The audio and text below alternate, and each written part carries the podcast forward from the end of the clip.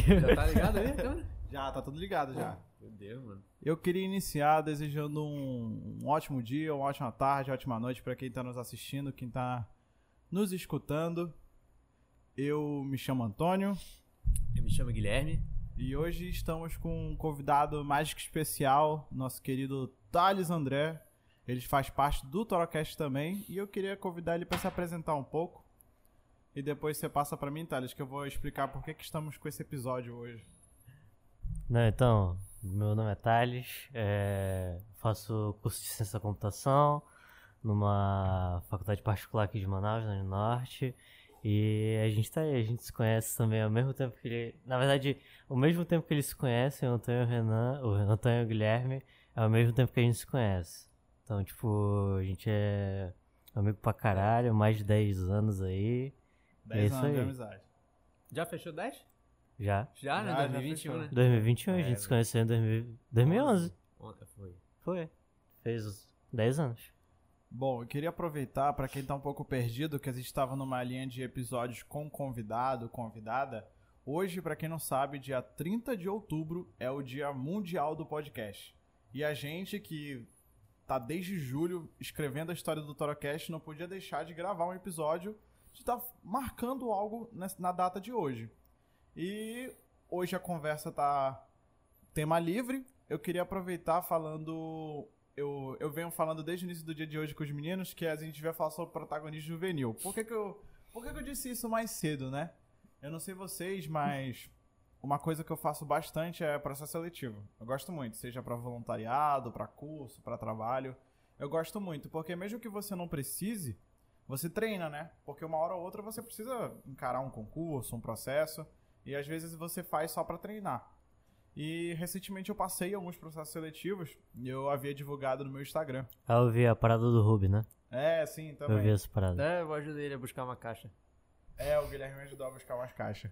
E aí, uma pessoa no Instagram, Missão, mano. uma pessoa no Instagram me respondeu stories e falou bem assim: "Pô, cara, eu acho que tu devia falar mais sobre isso pra gente conhecer e até participar. Seria interessante se tu criasse Cara, um sério conteúdo". mesmo? Aham, ele falou. Pô, Da hora. Aí, o que, que vocês acham? Se- Sei lá, algum processo seletivo que te marcou, Brasil, Thales, ou o que, que vocês acham sobre isso? Ou sobre protagonismo, pro- pro- protagonismo juvenil, que eu acredito que envolve bastante. Então, eu não tenho muita experiência com processo seletivo, assim, eu fiz poucos na minha vida e dos que eu fiz, assim, nos poucos que eu fiz, bom, não passei nenhum, o único que eu passei foi a, a da em- empresa Júnior, né, na minha época da startup, foi o melhor processo seletivo que eu já fiz, que foi o que eu passei.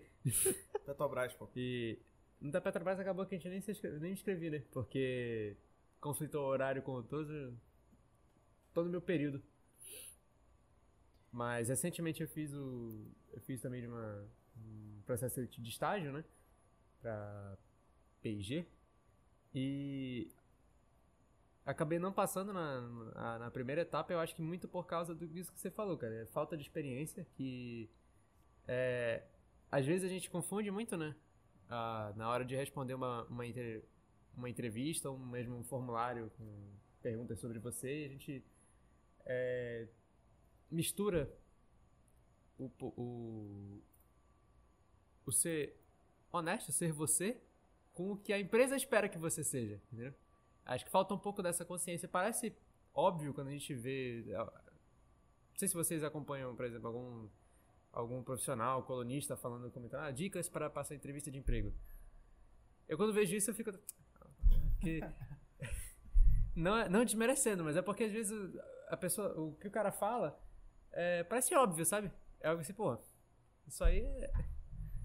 Eu não precisava ver isso pra saber, tá? Mas faz diferença. Porque apesar de, de você pensar, "Pô, uma coisa eu tá falando contigo agora aqui, outra coisa eu tá numa, na hora da entrevista e ter isso na cabeça, sabe? Tentando convencer alguém, tipo, você é a pessoa certa pra ser escolhida É, não- trabalhar lá. Não basta tu ter. Não basta você ter capacidade, você ser uma pessoa com conhecimento técnico, tu tem que saber mostrar isso em pouco tempo. E, e não só isso, acho que também, tipo, se mostrar uma pessoa confiante e, tipo, tá disposto a evoluir junto com a empresa lá dentro. É, eu acho que o, o truque tá muito em, em entender exatamente o que que, o, o que, que a o mundo empresarial quer de você. Isso que eu, às vezes eu acho que eu, eu me bato um pouco na parede por causa disso. Não, não sei, eu não tenho muito essa visão. De, ou talvez o- a minha visão não bata com. Eu acho que quando a gente fala sobre entrevista de emprego, processo seletivo, existem duas visões, pô. A tradicional, que é aquela muito influenciada pelos pais, e a moderna. A É. moderna muito no sentido de soft skills, hard skills, ah, o propósito da tua inteligência emocional naquele processo. Mas é muito nessa vibe. O que, que seria tradicional? Não sei se tu já ouviu dos teus pais, né? Mas eu já ouvi dos meus. Ah, mãe, pai, mãe, tem, tem uma entrevista de emprego X lugar. Meu pai, ah, corta o cabelo, tira a barba, pega É, uma camisa social. Fala a mesma coisa pra mim. Terninho. É, terninho, é, mantém uma postura ereta, fala bem. E também, e, e- de, me- e de mesmo modo, a moderna ela não se difere. No caso, ela já é algo mais que a gente vê, como tu diz, de coluna de jornal, de é, pessoas de RH dando exemplo. É, no caso da moderna, é mais uma postura assim, de você falar sobre sua inteligência emocional, seu propósito em relação à cultura da empresa, da instituição, até com o seu próprio plano de vida, algo que é mais construído no diálogo. Eu- pelo menos é o que eu percebo. Mas assim, não existe re- é, receita de bolo, não existe a fórmula do sucesso para uma entrevista. Acho que vai muito do que do que tu quer e o teu propósito com aquilo. Porque eu te confesso que eu já fiz entrevista todo formal, de terno, cortei o cabelo e não passei. Como eu já fiz entrevista todo jogado e consegui a vaga, entendeu? É. Assim, eu já, já ouvi uma. Uma, uma- uma- um comentário a Não respeito. bate na mesa, pô. Embaixo da Tu mesa. tá cutucando aí, teu som Ah, tá é. alto. Porra. É, pois é, eu já vi uma, uma um comentário a respeito dizendo que se não- exatamente o que você falou, não existe receita de bolo para passar no, no processo seletivo. Mas existe o que não fazer. É, Existe um claro. guia sobre o que não fazer. E. Pois é, uma coisa que você comentou e eu, achei, eu acho interessante é que o, o mundo empresarial, no mundo corporativo, acho que ele sofre, a cultura no mundo corporativo sofreu muita modificação com, nos últimos, nas últimas décadas. Muita transforma, transformação e hoje em dia ela está muito pautada em conceitos que às vezes a gente não está familiarizado, como você falou. Soft skills, hard skills, o que, que é isso? Inteligência emocional. Será que a gente trabalha inteligência emocional no nosso dia a dia? Não. E aí, hoje. Até mesmo o advento do coach, né, cara? Dá pra, dá pra falar um pouco. É. Tocar nesse ponto que a. a pelo menos o que, o que eu enxergo é que o, a- a- o mundo empresarial tá muito voltado mais para esse sentido agora, né? De. De. Como eu posso dizer?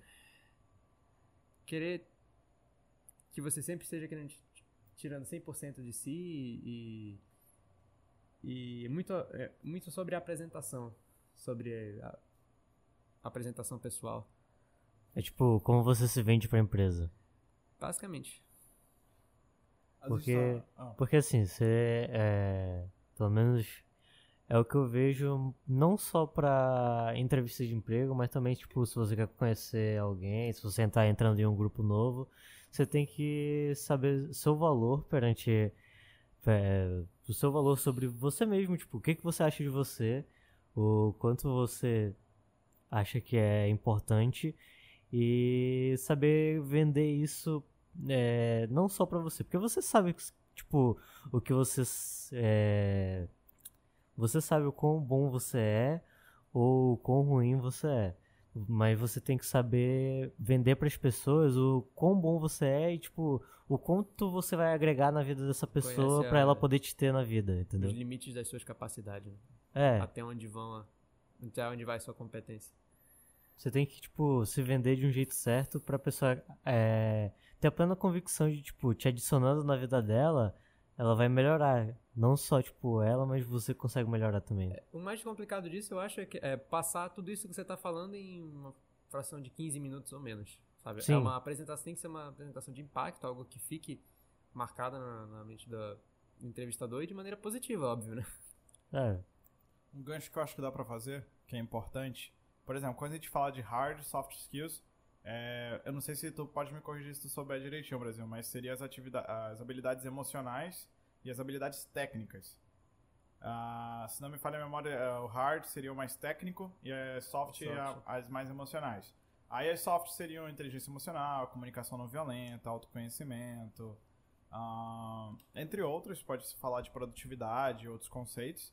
Ah, um bom lugar para se pesquisar que eu recomendaria é o site da Fundação Estudar, no Na Prática. Lá tem um conteúdo muito legal sobre isso. E quanto a hard skills, que seriam as habilidades técnicas, a gente pode falar sobre cursos. Por exemplo, o Thales ele faz ciência da computação, então uh, Python, JavaScript, uh, determinadas linguagens específicas. Para o Brasil, que faz engenharia química, pode ser algum curso relacionado a alguma, alguma máquina ou algum tipo de fluido, seja mecanismo relacionado ao curso dele. E para o meu de economia, pode ser alguma formação, especialização em contabilidade, administração, lei, entre outros. E tirando isso como base, é, acho que algo importante que pode se dizer, além do, do próprio processo de entrevista, é, de você, sua postura, o que vai falar, mas também ver se você se identifica, né? Porque a gente vive uma, por exemplo, a gente vive a realidade no Brasil do desemprego. Se a gente leva isso para o Amazonas, a gente tem quase é, 55%, 56% da população em uma zona de, de extrema pobreza. Então, a gente tem pessoas que estão desesperadas procurando trabalho. Quando não, é a própria fome, né? E há muita gente que entrega currículo de qualquer jeito e rodo no desespero. E isso, de certo modo, é complexo. Eu não digo que é ruim, necessariamente, porque a gente sabe da necessidade, mas é complexo porque a gente vê uma fuga de pessoas com suas identidades de trabalho. Então, uma pessoa que nasceu com um sonho, com o objetivo de, sei lá, ser bombeira, ser empresária, é, necessariamente está tendo uma fugacidade desse sonho. E aí ela provavelmente vai ser alocada em um local que ela nem sequer imaginaria trabalhando. Isso é muito ruim, é, é muito complexo, porque numa entrevista ou num processo de trabalho, até conseguir passar, porque ainda pode não passar, você foge totalmente do, do, do proposto, você está desesperado, sabe? Então você pode falar qualquer coisa, você pode se desesperar ou algo assim. Não sei se tu consegue perceber esses pontos, né? Mano, eu consigo falar por mim mesmo essa parada de, tipo, demorar. É, pro estágio que eu tô fazendo, eu demorei, tipo, uns dois meses pra poder ser chamado pra lá. E, tipo, tava meio, tipo... É porque onde eu trabalho é... É na Seduc, né? Uhum. Aí minha mãe trabalha lá. Trabalha lá também em outro setor. E todo dia ela vivia perguntando pra mim, pô, Thales, como é que tá o negócio? Eu, bom, tá do mesmo jeito, não me mandaram mensagem nem nada, não me chamaram. Tipo, passou dois meses nesse meio que, tipo, desespero. De tipo, será que vai, será que vai, será que não vai? Aí, tipo, entre eu, vindo outras oportunidades também que eu ia fazendo também, tipo, demorava muito pra resposta. Então é meio desesperador isso, tipo não ter uma resposta imediata para essas coisas. É, apesar de que dois meses eu acho que, ainda mais para um órgão público, é um tempo até razoavelmente curto, eu diria. Eu não acho. Não, não? Pra ser chamado? Eu acho que. Depende do processo, né, cara? Às vezes. Não, tem processo que te esquece, pô. Eu lembro, eu já fiz um processo em que eu demorei oito meses para ser chamado. E não era nem concurso público, era uma entrevista. Mano, eu pois é, também. É, dois meses é pouca coisa, então, perto disso. É, se for pensar. Depende tudo do que bem. tu espera, né? Mano, teve uma. Antes de eu, de eu entrar pra, pra onde eu tô trabalhando agora, o, teve, eh, eu fui convidado pra fazer uma entrevista. Mano, eu nem lembrava que eu tinha me inscrito na. na, na é. Na, na vaga. Eu mas, não lembrava. Mas... Me mandaram um e-mail. Eu falei, da onde que é isso aqui? tipo, o que, que eu tenho que. Da onde que é isso aqui? Eu não lembro de ter me inscrito. É, spam. Mas pera aí, ó. Tá aí o ponto-chave, Brasil. Eu acho que depende de curto ou longo, porque tu faz entrevista, o que, que geralmente falam no final? Ah, beleza, a gente viu aqui teu currículo, a gente vai entrar em contato. Quando é. eu ouço isso, eu, Antônio, eu penso que é tipo uma, uma semana, semana, dois dias, vai, já fico olhando o celular todo dia assim, opa, vai chegar. Aí é. eu, pô, dois meses, pô. Teu currículo é grande. Ia ser diferente, por exemplo, tu saiu de lá, falaram pra ti, não, no mínimo dois meses a gente vai entrar em contato. Nada. Olha aí, viu? Nem falaram nada. Falaram, ah, a gente vai ver aí e tal, que a gente tá com bastante vaga, então vamos ver se vai dar certo. E é isso aí. Porque é capaz. E, mano, não recebi nenhuma resposta tipo, ah, a gente, tipo, não gostou do seu currículo e tal. Ou dando uma resposta, ah, tipo, você não passou. Eu tô esperando a resposta até hoje, se duvidar. E eu não sei. Não, é capaz de tu tá, tipo, bem, é, firmado no teu estágio e te ligam do nada, ô, oh, você passou. Pois é. Ou às vezes ligam pra dizer que tu não passou. Não, no meu caso, acho que nem, nem ligaram ainda. Se ligaram, eu nem vi, então. Nossa, já aconteceu de, por exemplo, fazer um- uma entrevista e eu não, não atender e ligar pra minha mãe. Aí minha mãe fala é, que eu tava disponível no dia seguinte, ou que podia ligar pra mim X horário e não encontrava, sabe? Não batia. Eu achava muito engraçado isso. Mas assim, acho que aproveitando que a gente falou sobre entrevista, vamos, vamos começar pelo mais recente. Tu que começou recente teu estágio, Thales, na Seduc. É, Tu comecei... chegou a fazer entrevista? Mano, lá eu não fiz. Não fez? Porque, pelo que eu entendi, eu não fiz porque é, não, vamos dizer assim, não tinha muita gente. Eu acho que do meu curso de ciência da computação só tinha eu.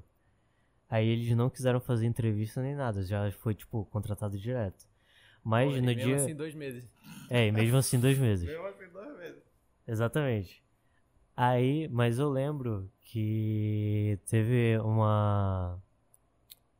Não vou falar uma moça porque ela não era tão jovem, né? Mas, tipo.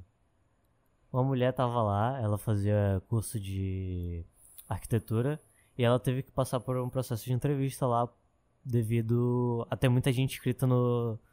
no, no mesmo. pra mesma vaga. Entendi. E ela teve que fazer. Então acho que, tipo, pra mim foi mais sorte mesmo de não precisar fazer. Cara, já pensou de ser contratado sem ninguém te conhecer, ninguém nunca fez uma entrevista contigo, nem. O meu foi assim. É, Bizarros para pensar, é um tipo. pouco bizarro. Mas muito- é... É, tipo, muita sorte. Acho que um em um milhão. Mas. É, é disso acontecer. Eu já vi acontecer no, quando eu trabalhei na procuradoria. E a tua primeira entrevista, Guilherme? Minha primeira entrevista Acho que foi a da Start, foi né? a da Start. Como foi? Foi a que eu passei. Não, e ah, se for contar a minha primeira entrevista, que foi o que eu falei que eu tinha esquecido que eu tinha me inscrito, Ah, eu ainda fiz cagada. Que eu perguntei, mano, pra que que é esse estágio mesmo? Eu perguntei. meu Deus do céu. Eu perguntei mano. porque eu não sabia. Esse- Tá não, Eu não certo. lembrava. Não façam isso, não façam isso. Pelo amor de Deus, estudem antes. Não, mas era porque eu realmente tinha esquecido. Eu recebi esse e-mail de surpresa. E, tipo, era no outro dia. Eu até pesquisei, mas é, mesmo assim eu não sabia, tipo, se era pra programação ou se era pra manutenção, entendeu? Uhum. E acabou que lá era pra manutenção e, tipo, hoje eu tô trabalhando na Seduc em manutenção também, então. Olha aí, vestindo, né? É porque eu, eu- eu realmente não lembrava. Eu tava tipo, esquecido. Minha primeira entrevista. Eu lembrei agora que no- na minha primeira entrevista, eu. Foi a da Start? Foi a da Start. Eu passei porque eu fiz o entrevistador rir. Não, mano. É. Aí é bom. Mas é porque é diferente, né? É um outro contexto. É, são, é uma empresa que é, é dirigida por estudantes, então, tipo, tu tá meio que de igual pra igual ali na- no momento da entrevista. Quem ri leva. E. Não, é assim, não foi só, não foi só graça a entrevista. Eu Aham. mostrei. Tinha uma, eh, segurança, falei, enfatizei muito. eh, minha, competen minha competência técnica, porque eu tava no primeiro período, né? Então era, era mais a vontade de trabalhar a- na parte técnica mesmo e, e facilidade de aprendizado, de, de assimilar conteúdo e tal. Falei, fui sincero com, com as minhas fraquezas, né? não, fui, não, não fiz aquele migué de. Ah, é, meu ponto. Meu ponto fraco, uma, uma característica ru- ruim da minha, da minha parte é que eu sou muito perfeccionista, então tudo que eu faço eu tenho que fazer muito bem. Não, isso é. é- aliás, é uma, outra coisa que não se deve fazer na entrevista, porque ninguém cai nesse papo, né? Mas eu fui, assim, fui honesto com, com, com minhas fraquezas, mas também não falei nada que me, me descartasse imediatamente da vaga. Tipo, também não falei que eu era um. imprestável. Ou, é, ou coisa assim, ah, não, eu não, não lido bem com, com trabalho em grupo, qualquer coisa. Isso também não é, é suicídio profissional. É. E como eu consegui dar uma. Acho que dar uma amenizada, uma descontraída no. No. Entrevistador. É, no processo, na entrevista, né? Acabou que gerou uma. Um senso de intimidade, identificação. Com, acho que ele talvez ele tenha se enxergado em mim ou algo do tipo. E. Eu lembro que. Quando eu. Quando eu terminei a entrevista, tipo, ele. ele tipo assim, já deu a entender que, que eu tava selecionado para a próxima etapa, né? Para a próxima fase. E. Eu perguntei se ele pensa se eu tinha alguma dúvida. Eu pergunto, não, é. Eu só tenho uma dúvida. O que, que a gente vende aqui nessa empresa? Pô, que tem, que- que, tem que estudar, mano. Tem que. Foda. É, mano. É, a gente não é, não é um primor de exemplo Aí aí, ele chegou assim e falou, é, pra segredo, vocês mano. seguirem. Assim, Ele falou Ele segredo. falou- quando tiver dentro, eu te conto, né? Mas, mas entrou. O que a gente fala, é, querendo ou não, é a nossa experiência. Então, é, é interessante vocês, tipo, pegarem nota do que a gente fez de errado, que a gente fez muita coisa, e, tipo, absorverem isso pra vocês. É. Ó, eu, por Ah, exemplo... mas, mas assim, coração. antes eu achei um negócio interessante que o Guilherme falou, que é a parada do, do entrevistador, como é uma... Um, como é que é o nome? Eu esqueci. Aluno? Estudante? É, como era uma empresa júnior. Então, meio que o entrevistador tava em meio, a gente se, sen- se sente em pé de igualdade com a pessoa. Então, eu acho que gera mais conforto e segurança. Querendo ou não, como a gente, a gente vê o povo da faculdade do ensino médio, como vocês falaram no episódio passado, ou foi no segundo, não lembro. Esse que- médio foi passado. Com Não. Guilherme. Não, é, é porque eu lembro de uma entrevista, acho que foi com a, com a Malu, de a tipo, da gente é, ficar meio intimidado com pessoas que são um nível acima da gente, que vocês falaram, ah, quando a gente tá no ensino médio, a gente acha que a gente que tá na faculdade é um nível muito acima do É. nosso, sendo que na verdade, querendo ou não, não é, é uma mentira, mas Fake mesmo assim a gente se sente intimidado, Depois tipo, uma pessoa já formada e tal. Então eu acho que quando o, o entrevistador meio que a gente tá em pé de igualdade com ele, é, eu acho que se torna um pouquinho mais leve a conversa, pelo menos pros dois lados. Porque eu acho que o entrevistador também entende a gente tá tipo, nervoso. E a gente meio que fala assim, cara, é, a gente não tem. Eu não tenho por que me intimidar com esse cara que tá me entrevistando, porque a gente tá. Saúde. A gente tá no mesmo nível de, vamos dizer assim, escolaridade, essas coisas. A gente tem a mesma idade, tá cursando praticamente a mesma coisa, então eu acho que gera uma certa leveza. Mesmo que. Como é que é o nome? É. Momentânea? Inconscientemente, é. Inconscientemente a gente fica meio, mais le... meio que mais leve pra entrevista, sabendo que a gente tá de pé de igualdade com a Ah, não, pessoa. Com certeza. Agora, assim, o que não, por que não existe uma receita pronta, né? Porque existem entrevistadores e entrevistadores, empresas e empresas. Tem empresa. Eu dei sorte de que a, a minha postura é mais, um pouco, talvez um pouco mais, não, chega nem a dizer con- descontraída, mas é, bateu com o que o cara tava esperando de uma entrevista, de, com que ele, com que ele apreciava no, no, ambiente de entrevista, mas tem entrevistador que não gosta de, de abrir mão do, do que você tá falando, aí, tipo, dessa, dessa posição, dessa diferença de. dessa diferença de. De status, vamos dizer assim. Uhum. Tem gente que gosta de manter essa, eh, essa ordem natural, né, mesmo dentro da empresa, de que é, preservar a hierarquia. E tem empresa que gosta de, de te passar a. Não sei se é bem a, a palavra, mas te passar a ilusão de que não existe hierarquia, de que você está totalmente envolvido na, na, na- nas decisões dentro da empresa, de você é o mesmo estagiário, você é o cara dentro do, do setor e você tem, tá em pé de igualdade com todo mundo ali dentro. Tem empresas que gostam de passar é, é, essa imagem. Tem empresas que não, tem empresas que querem manter uma mais tradicionais né, e gostam de manter a- a- o senso de hierarquia. E isso se estende para todo, todos os aspectos da convivência profissional e, da, e do processo de entrevista. Né? É, eu queria aproveitar, pô. Eu tenho duas histórias que eu tava guardando aqui pra falar. A primeira é sobre essa questão de estudar o local que você vai fazer o, a sua entrevista. Eu me lembro que eu fiz três entrevistas para trabalhar na reitoria da UEA, na coordenadoria de administração. A primeira e a segunda eu não passei. A terceira eu passei. E eu lembro que nessa terceira era engraçado, porque toda vez que eu fazia entrevista lá de novo, eram as mesmas pessoas. Não era a mesma equipe, a mesma coisa. Só Que te que. entrevistavam? Aham, que me entrevistavam. O que mudava era a prova. Então a primeira foi uma prova de português com inglês. E a segunda foi só uma entrevista direto. E aí na terceira eles le- já lembravam de mim, né? Era a terceira vez que eu tava indo lá. E aí eu, eu não me lembro também, acho que eu errei alguma besteirinha e tal. E aí entrou outra pessoa. É...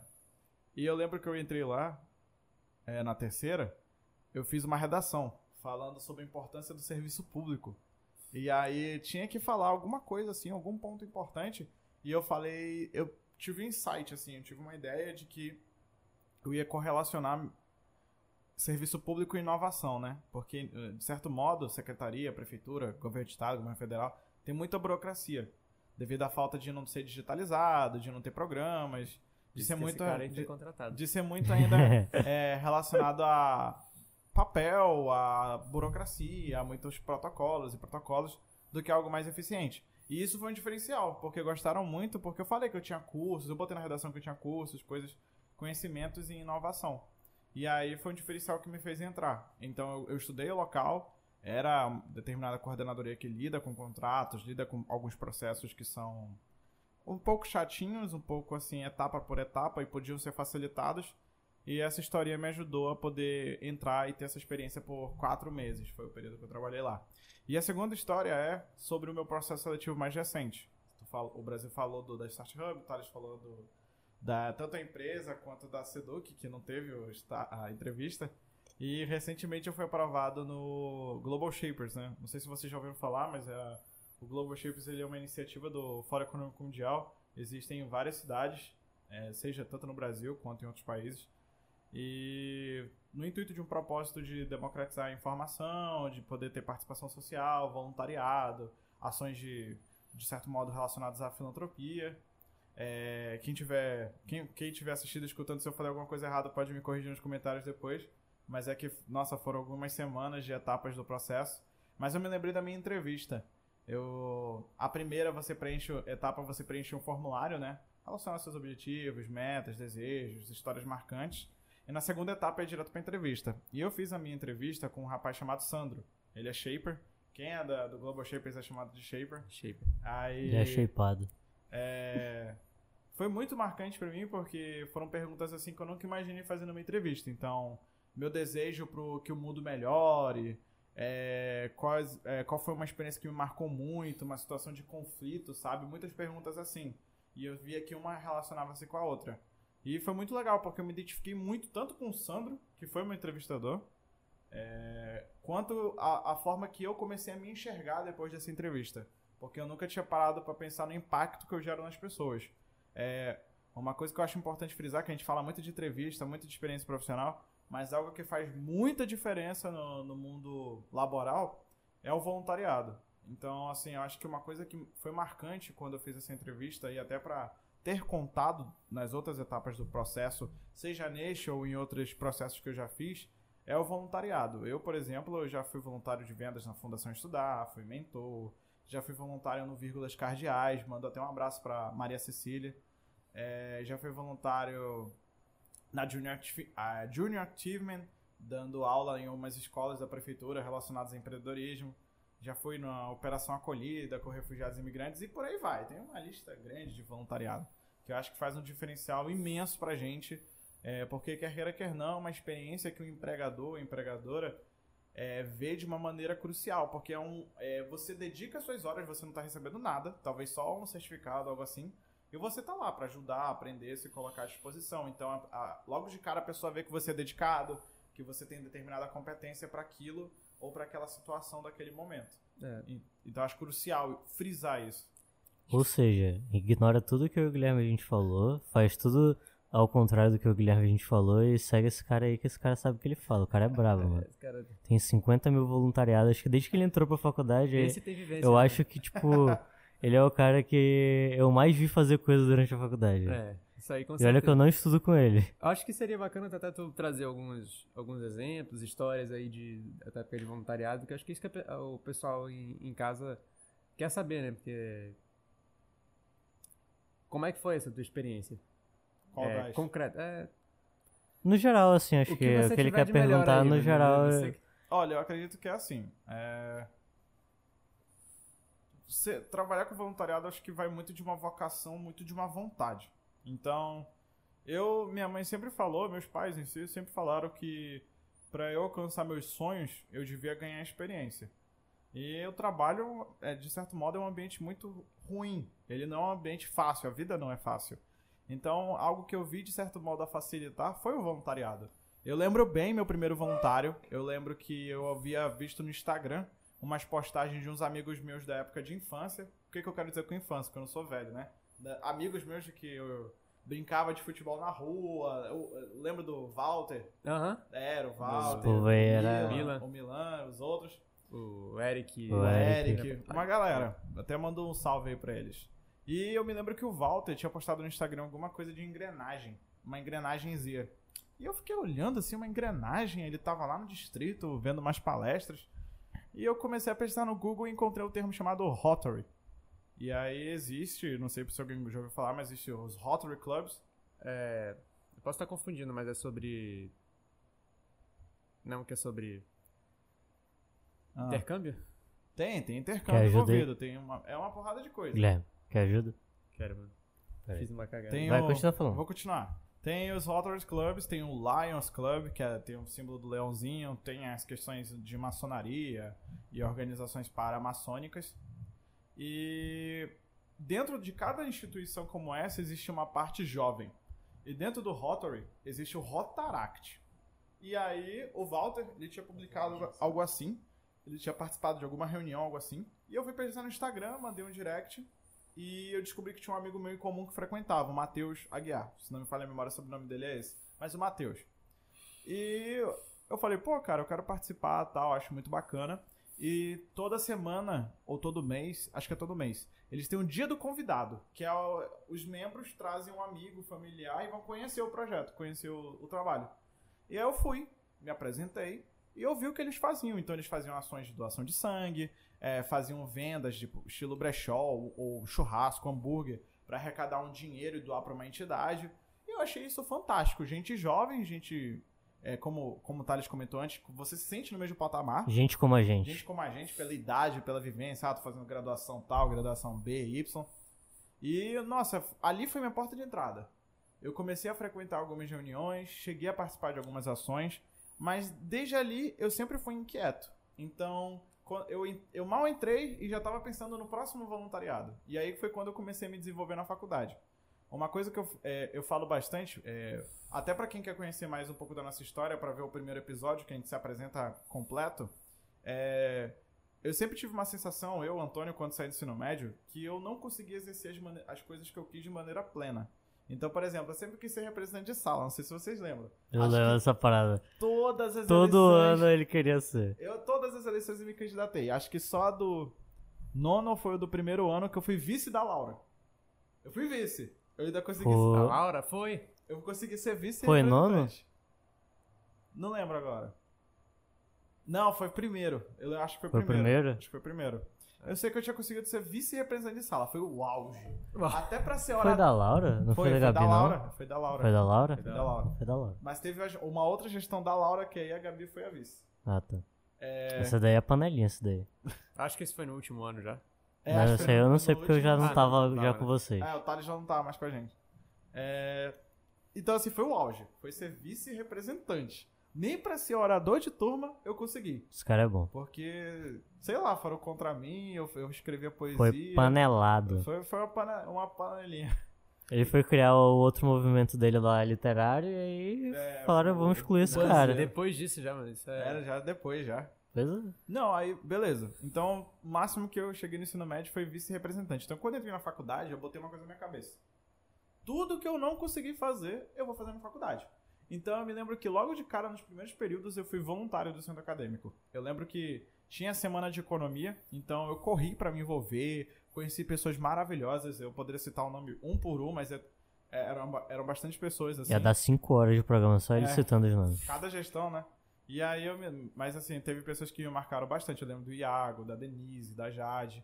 Ah, eu me lembro que eu fui andando até a reitoria, fui pegar alguns banners, alguns documentos para levar, que a nossa semana de economia acontecia na ESH, na Escola Superior de Tecnologia. Ah, eu lembro. E Eu aí... lembro, né? E aí a gente, pô, ah, vi alguns painéis, eu, eu falei de algumas artes. Eu me lembro que foi Guerra Fiscal, a primeira semana de economia que eu participei. Aí tinha até umas, um Uhum. símbolo de uns tanquezinhos e dinheiro, eram umas artes bem legais. E aí isso me motivou bastante. Eu, eu, eu não era do centro acadêmico, mas eu me identifiquei muito como voluntário. E eu fui num pensamento de, ó, final do ano vou me candidatar. Vou pra chapa, vou fazer a eleição. E no final do ano eu fui pras eleições, ah, participamos dos debates. ah, foi algo assim bem engraçado, porque foi o primeiro momento que eu imaginei como política dentro da faculdade. E a gente ganhou. Foi, foi um momento bem marcante para mim. E a gente conseguiu desenvolver bastante atividades, desde a acolhida dos calouros, como outras semanas de economia e demais eventos, que eu gostei bastante, particularmente. E depois fui para o conselho acadêmico. Dentro do Conselho Regional de Economia existe um comitê de educação e dentro dele existe um conselho acadêmico. E eu me candidatei, fui presidente, tive um ano de gestão, depois o conselho foi absolvido, a gente até fez eleições, mas o Corecon disse que ia mudar a estrutura e tá lá parado, mas eu não me responsabilizo, disseram que eu reestruturaram, reestruturaram. Eu fiz as eleições, né? É... E aí eu fui indo, voluntariado, atividade acadêmica, extensão e tudo foi correndo atrás do outro. E eu acho que assim, olha, é... eu fui muito no meu sentido de propósito. Eu acredito que pro meu trabalho que eu tenho hoje, essas etapas que eu realizei foram momentos cruciais para somar a pessoa que eu me torno hoje. Então, assim, se você visualiza um plano de longo prazo, ah, quero trabalhar nas Nações Unidas, quero ser servidor público, quero abrir meu negócio. Um sonho grande, sei lá, quero ser diplomata, quero ser secretário de Estado, quero, sei lá, mudar o mundo ou virar um bilionário. Eu acho que quer queira que não, você tem que ser uma hora voluntário. Porque é, é uma atividade que você vai vislumbrar um exemplo, que você vai vislumbrar um objetivo e eu acredito sucintamente que é, é, uma, é uma etapa que lhe edificará. Porque você vai. vai... Os caras gostam de falar bonito, né? É.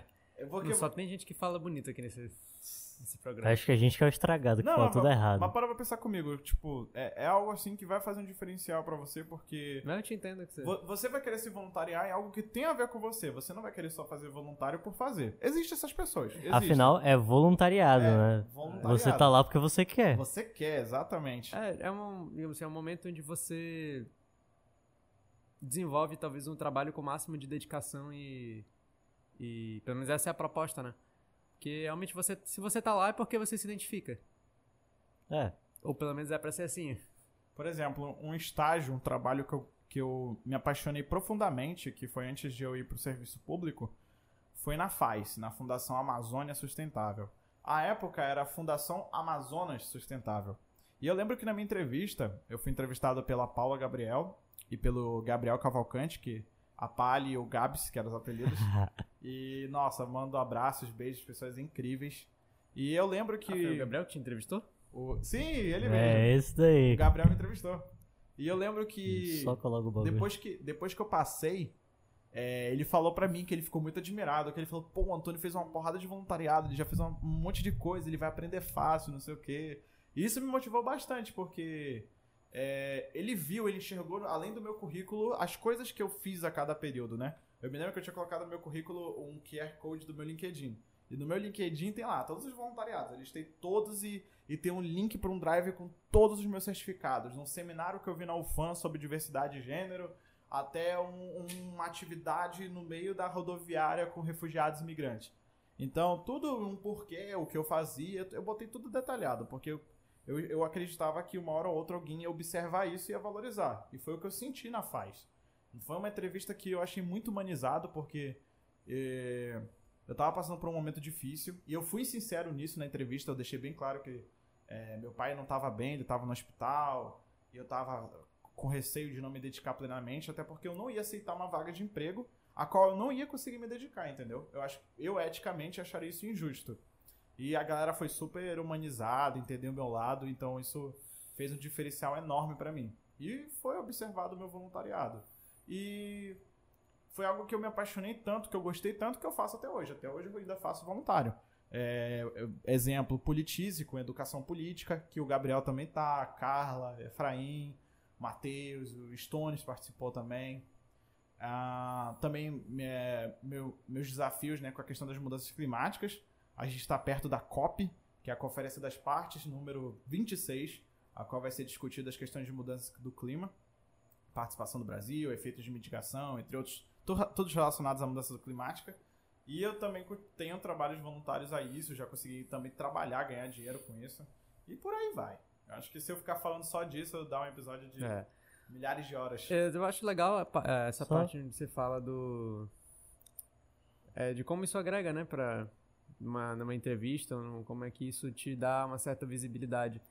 Porque, querendo ou não, né, é, o fato de você ter participado no voluntariado demonstra que você tem é, como posso dizer, você Vontade. é, vontade, você abraça causas e você você tem essa capacidade de essa vontade de se doar por um por um trabalho, por uma causa, por um um, um projeto e querendo ou não, acho que no mundo corporativo não- o que mais se quer é isso, né? Pessoas que, que se entreguem e que é, se deem tudo de si.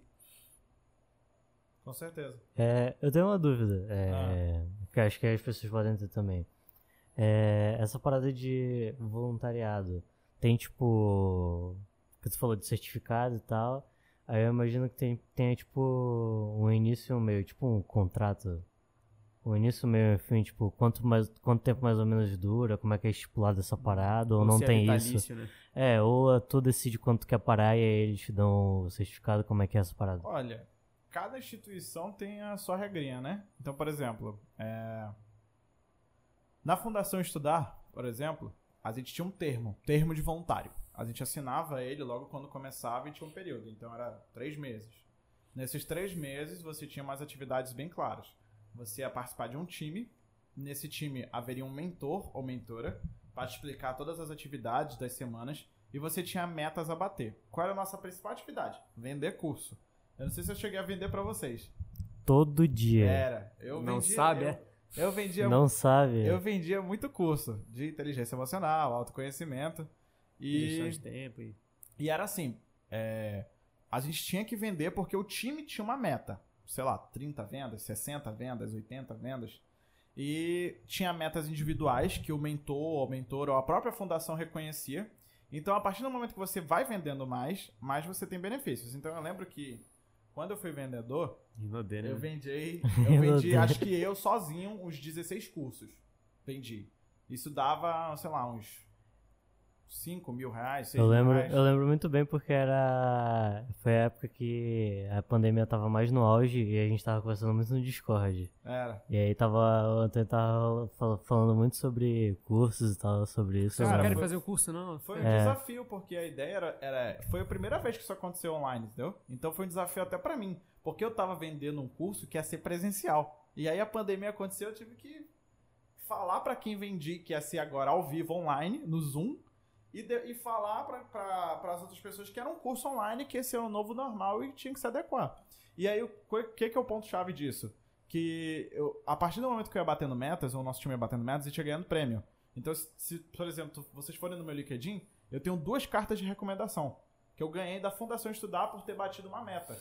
Então isso fica no currículo. Eu tenho uma carta de recomendação porque eu bati meta de venda, entendeu? Eu me destaquei naquele período. E aí passou-se os meses, eu terminei e você podia aplicar para ser mentor. E aí um outro termo de voluntário, outras regras, outras funções. Há instituições que há critérios mais, é, como eu posso dizer, hum, eu não sei um termo correto, mas não há uma tanta formalidade, é mais assim por um, algo conceitual. O que eu quero dizer com isso?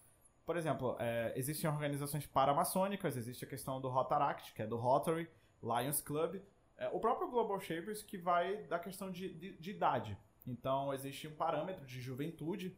Ah, alguns escritórios das Nações Unidas consideram 30 anos a idade máxima para a juventude, outros consideram 35, 40. E existem muitas instituições que você pode ficar até atingir sua idade devida, né? Até você terminar a juventude para passar para uma próxima etapa.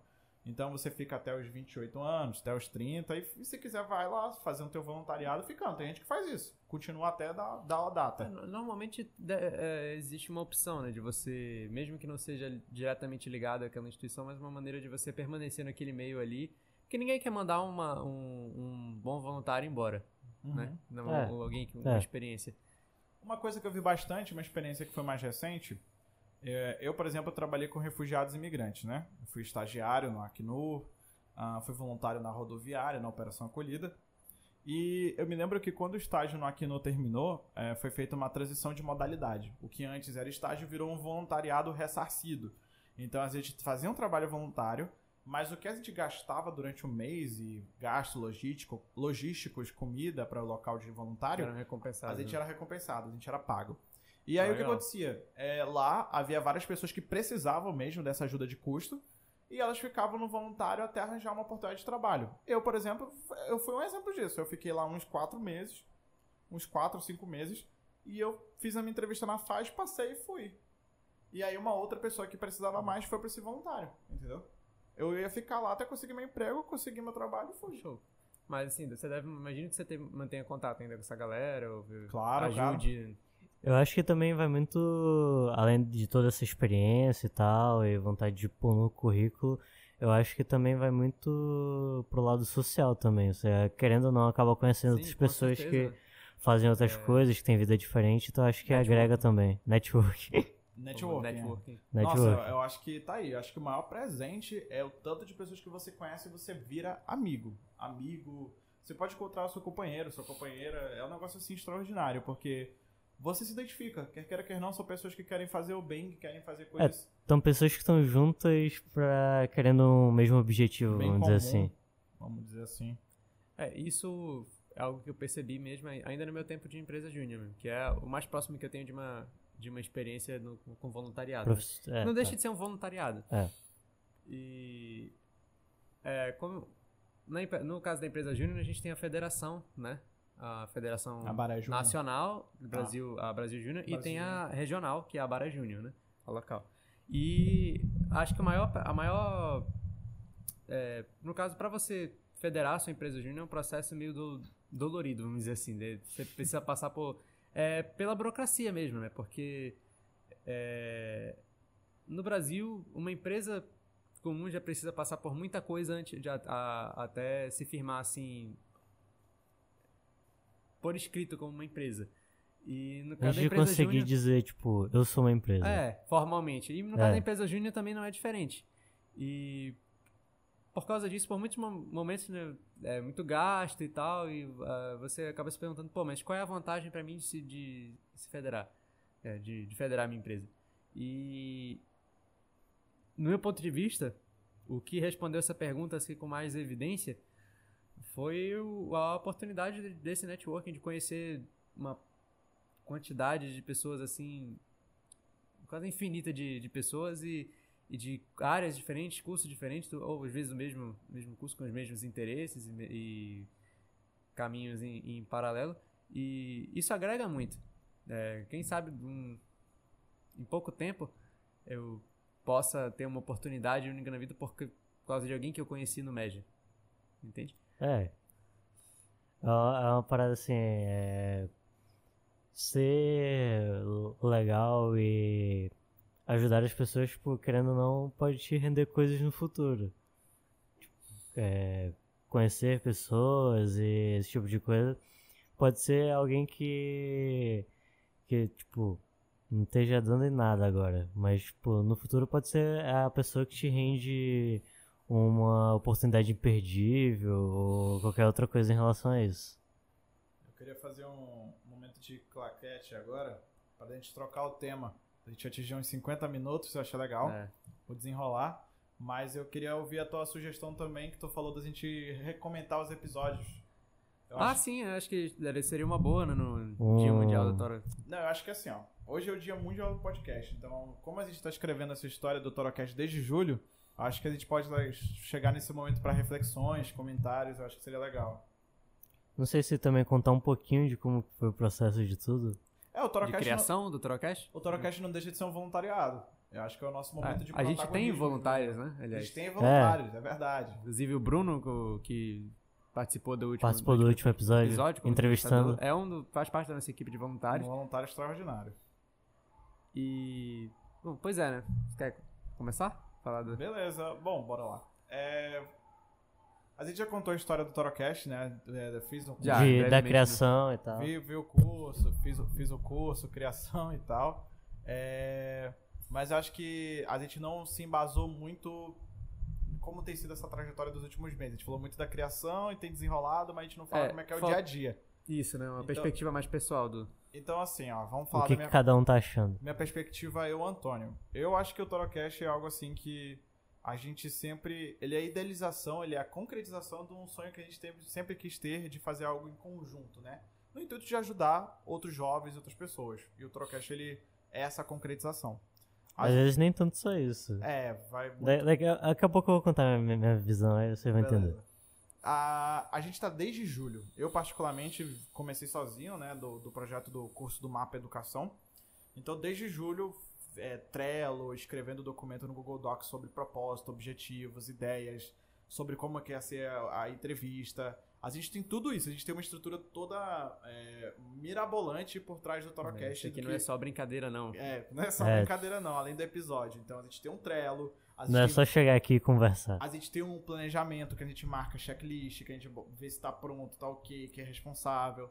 Tem o Google Docs, Aliás, tem... a gente já tinha um planejamento financeiro e de e metas a serem batidas de número de episódios Sim, e sim. criação etapas do desenvolvimento do programa em julho que previa Até novembro. até dezembro. Até dezembro, exato. Não, novembro. Dezembro não tem episódio. Ah, até novembro, perdão. Não, dezembro, mas tem as metas de dezembro. dezembro é nossa férias, nossas férias. É, verdade. Mas se a gente quiser fazer um episódio, É, quem a sabe, tamo faz, aí, né? É, tamo aí. um Episódio natalino. Natalino, pensei nisso.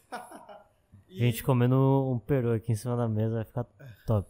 E.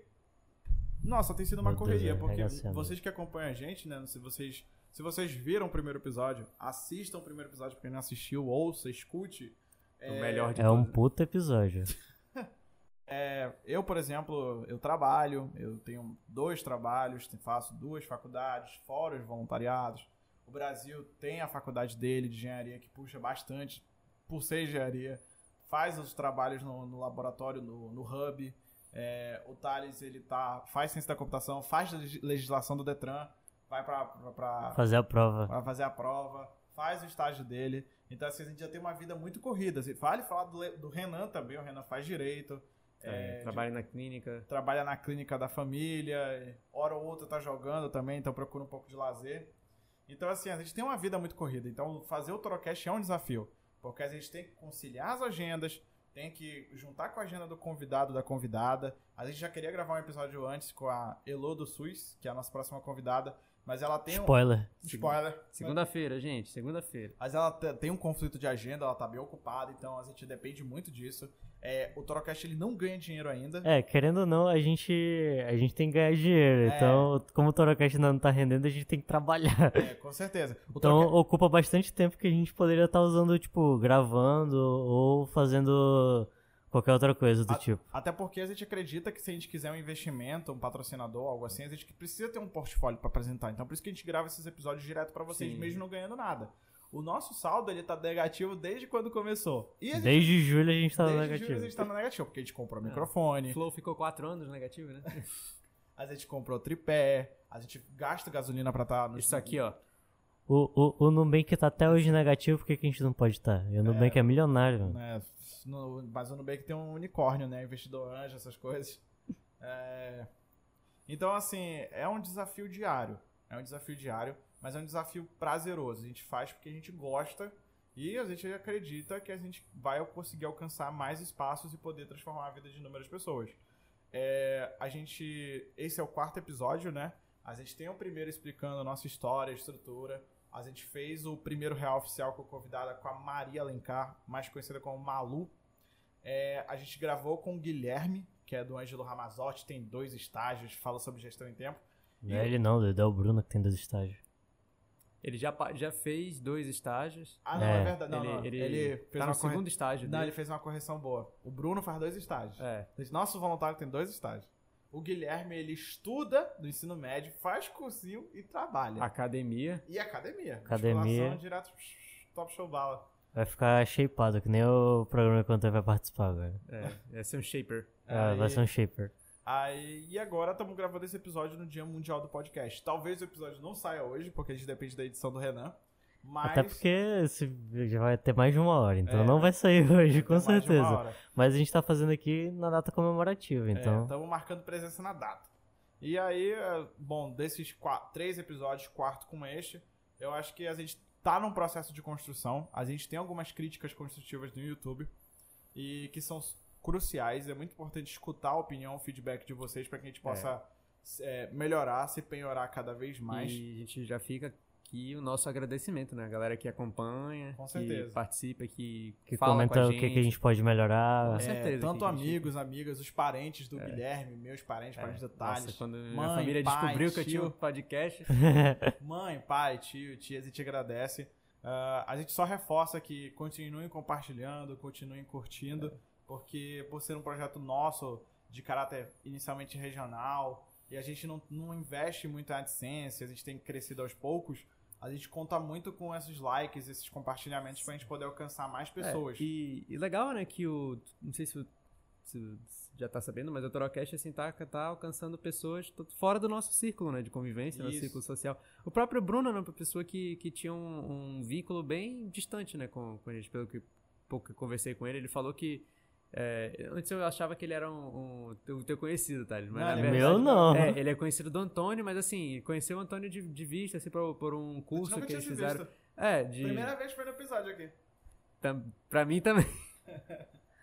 e assim, então, ele, ele foi uma pessoa então que entrou no, no, no na, nesse projeto por, simplesmente por é, acreditar. acreditar, né? Por enxergar valor aqui no que a gente está tentando fazer. Eu acho que isso é muito legal, né? É, não que longe de dizer que a opinião de quem está perto de nós não interessa, claro que não, importa em muito. Mas é, é, digamos assim, em termos de marcador de impacto, vamos dizer assim, é, é um.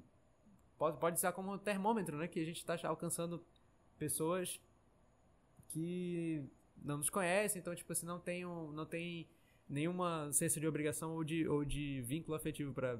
Pra...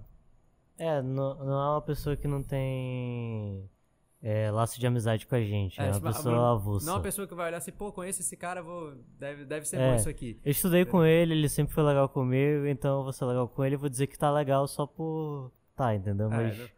Quanto na verdade não tá. Ou uma pessoa que não conhece mesmo nosso sabe? Então, tipo assim, pô, o Antônio tá, tá no, no, no, podcast, deve ser bom, deve ter qualidade aí, deve ter. Deve estar tá rolando coisa boa. Não, é uma pessoa que, pô, viu aqui um pouco da nossa conversa no primeiro episódio e falou assim, não Parece bom isso aqui. Parece que vai, vai parece... parece... que tem um futuro essa parada aqui. É. Pô, quero participar disso aí.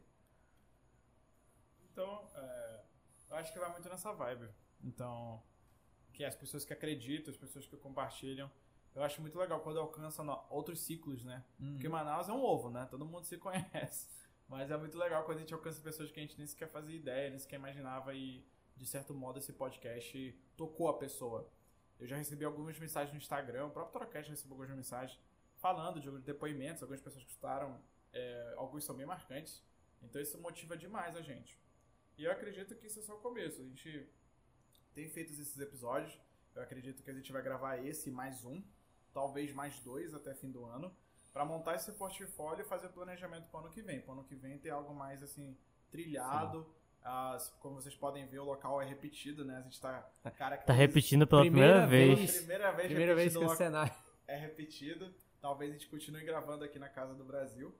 Ou mude o local de novo. Brazilian Homes. A gente adquiriu as camisas do Torocast. Inclusive, se você quer a sua camisa, ela tá bem em conta. A gente conseguiu um fornecedor muito legal. Mas é claro, se a gente precisa dos interessados pra gente não comprar assim de maneira avulsa e ter desperdício e prejuízo. Em breve a gente vai ver uma forma mais organizada de fazer isso. É, é, com certeza. E acho que é isso de meu feedback, visões iniciais assim. Quem gostaria de comentar? Quer mandar a bola, Guilherme? Acho que é, é melhor o seu último porque eu entrei depois, né? É. Não. Bom. O Antônio falou assim muito de desafio, né? E. É, eu sinto também essa. Um pouco disso, mas talvez num, num outro sentido, né? Que é a minha primeira experiência com algo assim. Eu falando para um público, me escutando do outro lado da câmera, sabe? De, de, algo que tem uma certa visibilidade.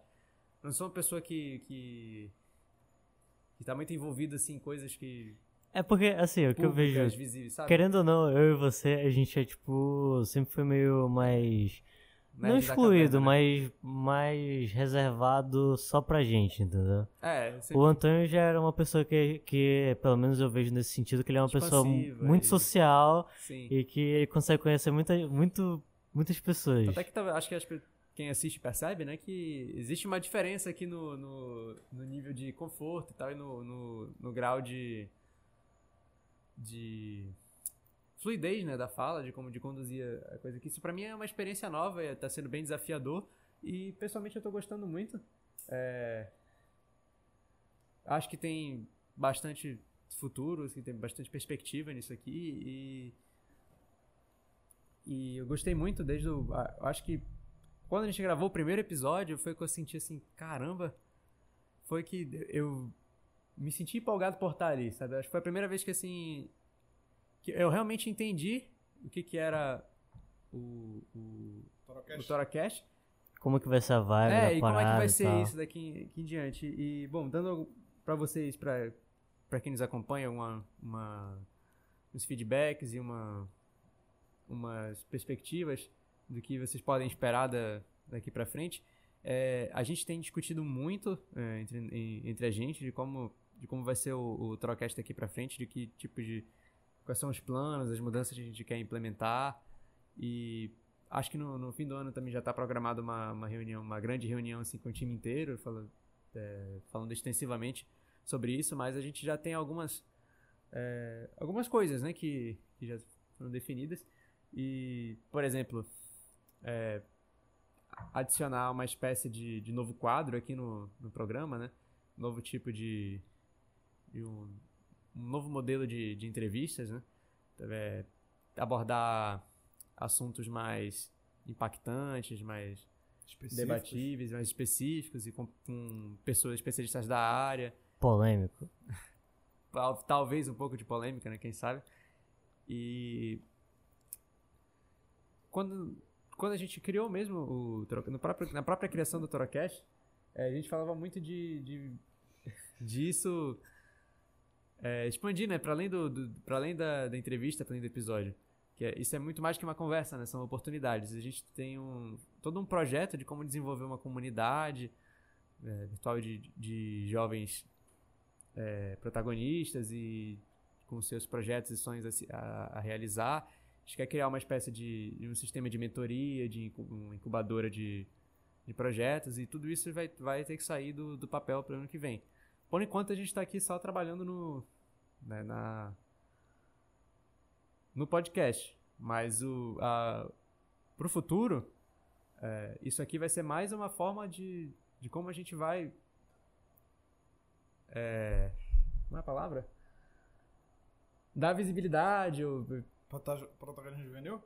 não, vai ser mais uma maneira da gente. Expandir nosso expandir- negócio. Isso! Expandir os nossos negócios paralelos. E é algo que a gente quer incluir vocês de casa também, para participar disso. E bom, é isso que. É isso que eu tinha pra falar. Acho que assim, respeito uma conclusão que o Guilherme dá, a gente tá sonhando grande e a gente precisa da ajuda de vocês pra poder realizar essa parada.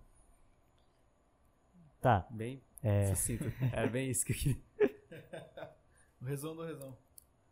é, um pouco da minha visão, a minha visão já é um pouquinho, acho que um pouco diferente do da do Brasil e do, do Antônio, porque eu entrei um pouquinho depois. No primeiro dia da reunião do podcast eu não pude vir, porque eu teve, tive algum compromisso, eu não lembro o que, que é. O Thales, ele é uma pessoa que vai muito em aniversários, então todo mês ele vai em um aniversário. Todo mês ele tem um aniversário, aí a gente fala, pô, Thales, bora? Não, mano, tô no aniversário. ele sempre tá no aniversário. Ah, pessoa que. Bom, mas enfim, no dia que eles fizeram. No, no dia que eles fizeram a primeira reunião, eu não pude participar e tal, então eu fiquei um pouco de fora. Quando saiu o primeiro episódio, é, eu escutando lá em casa, eu escutei duas vezes, primeiro no, no Spotify e depois no YouTube. É, pra mim foi uma parada que explodiu minha mente, porque porque assim, basicamente pra vocês entenderem o que eles conversaram no primeiro episódio é algo que a gente já fala, a gente sempre fala direto, toda vez que a gente sai a gente comenta sobre aquilo e basicamente foi o É. que a gente comentou no primeiro Eu lembro episódio. que você gravou um vídeo de- falando disso pra gente, exatamente desse ponto, né? Foi. É, é uma parada que é muito a nossa cara e que a gente sempre quis fazer. Como o Antônio falou, a gente sempre teve interesse de criar alguma coisa é, juntos. Tanto no ensino fundamental quanto no ensino médio, a gente já teve vários projetos de criar um canal no YouTube. É, como o falou mais no primeiro episódio, que a gente queria criar um canal no YouTube é, jogando videogame, essas coisas que estavam muito em pauta na, nessa época de ensino médio e fundamental. E basicamente eu, eu sempre tive um sonho de tipo fazer isso ainda. mesmo depois da gente ter parado é, de se encontrar essas paradas. É, eu sempre tive esse sonho de realizar alguma coisa na internet, fazer um vídeo do canal, um canal no YouTube, fazer vídeo sobre algo que a gente gostasse ou assuntos que fossem pertinentes, né? E assim, quando eu vi eles criando o projeto, eu achei do caramba e já logo depois do primeiro episódio já comecei a encher o saco deles para poder participar. E eles, no, no final eles me inclu, incluíram, então agora eu sou membro do, do Torocast, querendo ou não. E a gente tá aqui sempre se ajudando a fazer essa parada crescer cada vez mais pra dar certo. Tá, mas é claro que a gente te incluiu, né, cara? De todos aqui, tu é o que tem mais experiência com o YouTube. É, experiência Thales, entre aspas, tem um né? canal no YouTube, pô. Divulga teu canal aí, tá? Ah, assim, no meio do ano, eu- como eu falei, eu sempre tive esse sonho de realizar esse projeto. É, Um pouco por insegurança minha, como eu falei, eu, eu e o Guilherme a gente é meio fechado e pra esse tipo de coisa, e, pelo menos pra mim bateu um pouquinho de insegurança, mas eu sempre quis fazer. Aí no meio do ano eu tava, tipo, com. Eu tava meio mal e tal, com algumas coisas que estavam acontecendo na vida. E conversando com uma amiga minha, ela me incentivou, falou, ah, vai, faz, vê o que que dá. O... Se, tu, se tu não fizer nada agora, não vai mudar de qualquer jeito. Então, tenta fazer essa parada aí Frase que clássica. a gente vai. Tipo, pelo menos da, da parte dela, ela falou que ia me apoiar sempre e tentar me ajudar é, sempre que fosse possível, né? E aí eu criei o canal no YouTube junto com a minha irmã, que é o Populizando Geral. Pode procurar Populizando Espaço Geral no YouTube, que vocês vão achar a gente lá no, no YouTube. Gente bota o link no. no- É, dá pra pôr o link na descrição do, do, do, do vídeo. Aí a gente criou e a gente, eu e a Ana, a gente tá lá conversando sobre animes, mangás, séries, filme, livro de, e cultura pop em geral, falando Haikyuu. de haiku, bastante de haiku, porque é uma parada que eu amo. E lá a gente tá sempre falando sobre assuntos desse tipo, de uma forma um pouquinho mais descontraída. Eu e minha irmã, a gente tá. Tem basicamente um vídeo por semana, então a gente tá sempre tentando fazer essa parada render Eu aí. recomendo demais que vocês vejam. É bem, é, é- são bem, é bem legais os vídeos que eles fazem, assim, fazem um review completo sobre a. a vocês não? Assim, um review. Meio que uma resenha, né? É, a gente Faz uma- faz. Uma apresentação do que, que é o. É, é porque assim, é, quem não, não gosta tanto de anime ou séries assim, caga bem forte pro, pro, pro negócio. Então, tipo, a Ele pessoa não não, vai permite, né? atrás. É, ele não se permite. E a pessoa não vai atrás pra saber o que que é e tal. Por exemplo, Haikyuu é um anime de vôlei. E quem joga vôlei pode se interessar bastante por esse anime. Então eu vou lá e comento, ó, Haikyuu conta uma história de vôlei sobre um garoto que é baixinho, mas que pula bem alto e ele quer se tornar o, o, o pequeno gigante, que ele tem o sonho de virar o pequeno gigante, que é um cara baixinho que pula alto e consegue vencer bloqueios de 2 metros de altura. É o Líbero? Não, ele é o atacante, Dedo. Ele O é Líbero não, não pode atacar. Atacante pequeno? É, ele é baixo. Ó, ele tem um. Ele no. A forma final dele, que é a forma mais alta, vamos dizer assim, quando ele já tá adulto, ele tem 1,71. E os caras têm 2 metros lá vai caralhado. Olha, Então, tipo, eu meio que apresento falando bem, bem pouco spoiler, só pra pessoa, tipo, entender do que, do que, que ela vai assistir, entendeu? Não é muita gente que, tipo, vou dar a cara a tapa e vou assistir essa parada. Então a gente meio que apresenta lá é, as séries, os animes e tal, livros até, a gente tra- manda recomendação de livro. É, a gente falou sobre Percy Jackson, que Ah. vai ter uma série no Disney Plus. legal. Não sabia. E é isso aí, basicamente a gente fa- faz isso lá. Já falaram sobre a série do Senhor dos Anéis que? Não, ainda não. Recomenda aí, próximo episódio. cara. É, podemos já, já deixar como pauta para próximos episódios aí. Bom, eu queria aproveitar as conclusões de vocês e caminhar para o encerramento. É, Vou deixar alguns comentários adicionais depois que vocês fazem as palavras de conclusão de vocês. Eu queria aproveitar para divulgar um negócio de um amigo. É, a gente não tá aqui comendo agora, mas a gente comeu antes. Verdade. A gente comeu uns sanduíches da hamburgueria Rio Negro, acho que é esse o nome. Perdão se estiver errado, Lucas. Se não for, a edição corrige. A edição corrige. É uma hamburgueria Rio Negro, está disponível no iFood. Eles também estão para retirada no local, você pode estar procurando no Instagram, no iFood. É um colega, um amigo meu de contabilidade da UEA, e que ele sempre teve um sonho de ter um negócio, ele já estudou várias ideias de negócio, de consultoria. E ele finalmente deu a cara a tapa e tá com essa hamburgueria. Pode ter o link também na descrição do vídeo, a gente claro, pode fazer claro. essa parada. É, deu a cara a tapa, ele tá com a hamburgueria lá na Praça 14. E a gente pediu alguns hambúrgueres aqui. E eu, eu particularmente, muito gostoso. É, é recomendo aí para quem gosta de comer um hambúrguer artesanal com um preço super na faixa. A gente comeu hambúrguer de 18, 20 reais. É. O mais caro foi 26 e tava turbinado. Era top o bagulho. Top foi... demais, assim. Eu tô, tô até aqui na, no pescoço. Foi um hambúrguer muito gostoso. Todos nós pedimos aqui e recomendamos. A gente também gostaria de frisar que nós não temos patrocinadores. Nós não começamos com nossos 3 segundos de silêncio hoje. Mas lembre-se que. faltou, né, cara? Você é uma parada foi tão improviso que a gente nem lembrou dos 3 segundos. É. Lembre-se é que é qualquer negócio, seja social, seja de impacto, seja alguém que esteja querendo criar sua marca e queira um espaço para a gente divulgar, o Toracast se coloca à disposição, tanto para parceria quanto para divulgação e N modalidades da, do que a gente pode crescer em conjunto. Uh, não esqueçam de ver o nosso grupo da comunidade. Lá toda semana lançamos diversas oportunidades de impacto, de trabalho, voluntariado, às vezes até vaga para participar em outro podcast, algo assim, de entrevista e tudo mais. Ah, nós temos o conselho do Torocast, que ele é voluntário. Então você que quer ser entrevistado, entrevistar, participar em roteirização e qualquer outra modalidade, tem um conselho aí. É, você que quer ser entrevistado, manifeste seu interesse nas nossas redes sociais. Nós temos uma lista com várias pessoas para entrevistar. É, o público vai crescendo. É, acho que é isso. Não esqueça de divulgar, curtir, comentar, compartilhar. Dê o, nosso, dê o seu feedback para a gente poder estar tá acompanhando e melhorando cada vez mais para a produção desse entretenimento.